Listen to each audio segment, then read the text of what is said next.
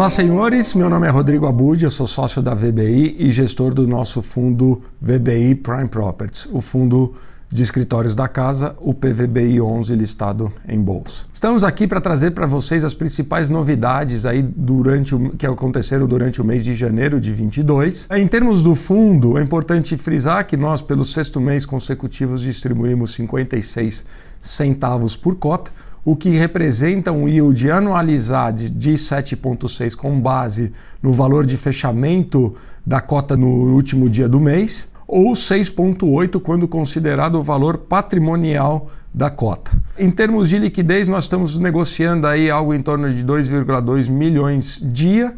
Né? Em termos de número de cotistas, a gente segue aumentando essa base. Hoje nós já somos quase 60 mil. Em termos do nosso fundo em si, né, falando um pouco dos ativos, uh, não tivemos grandes movimentações. No Faria Lima, a gente segue aí repassando a inflação para os contratos, então mostrando a força da região, né, a qualidade do empreendimento, os contratos seguem reajustando aí pelos índices de inflação e nós podemos dizer que o nosso empreendimento está em patamares de mercado hoje com valores de locação. Também durante o mês de janeiro nós terminamos as obras de adequação do bicicletário e vestiário, né, que já estavam acontecendo acontecendo aí nos últimos dois, três meses, e sempre com aquele conceito de manter o nosso empreendimento mais moderno, né, o mais atualizado quando comparado aos demais da região. Com relação ao Park Tower, nenhuma grande novidade, seguimos monitorando aí tanto o empreendimento em si quanto o relacionamento com o nosso inquilino Prevent Senior, tá? mas não, temos, não tivemos nenhum grande acontecimento durante o mês de janeiro. Com relação ao bloco B da Torre JK, o que nós podemos dizer para vocês é que durante o mês de janeiro nós finalizamos a revisional com o nosso maior inquilino, que é a Johnson Johnson. Tá? Mantivemos as locações em patamares de mercado. Lembrando que ali nós temos uma garantia do vendedor, né, de, de, que foi negociada por ocasi ocasião da aquisição do empreendimento. Porém, essa garantia é um mero conforto para a estabilidade de fluxo de caixa, porque praticamente não tem desembolso, os contratos por si só pagam essa garantia, mostrando que eles estão atualizados em termos de valor de mercado.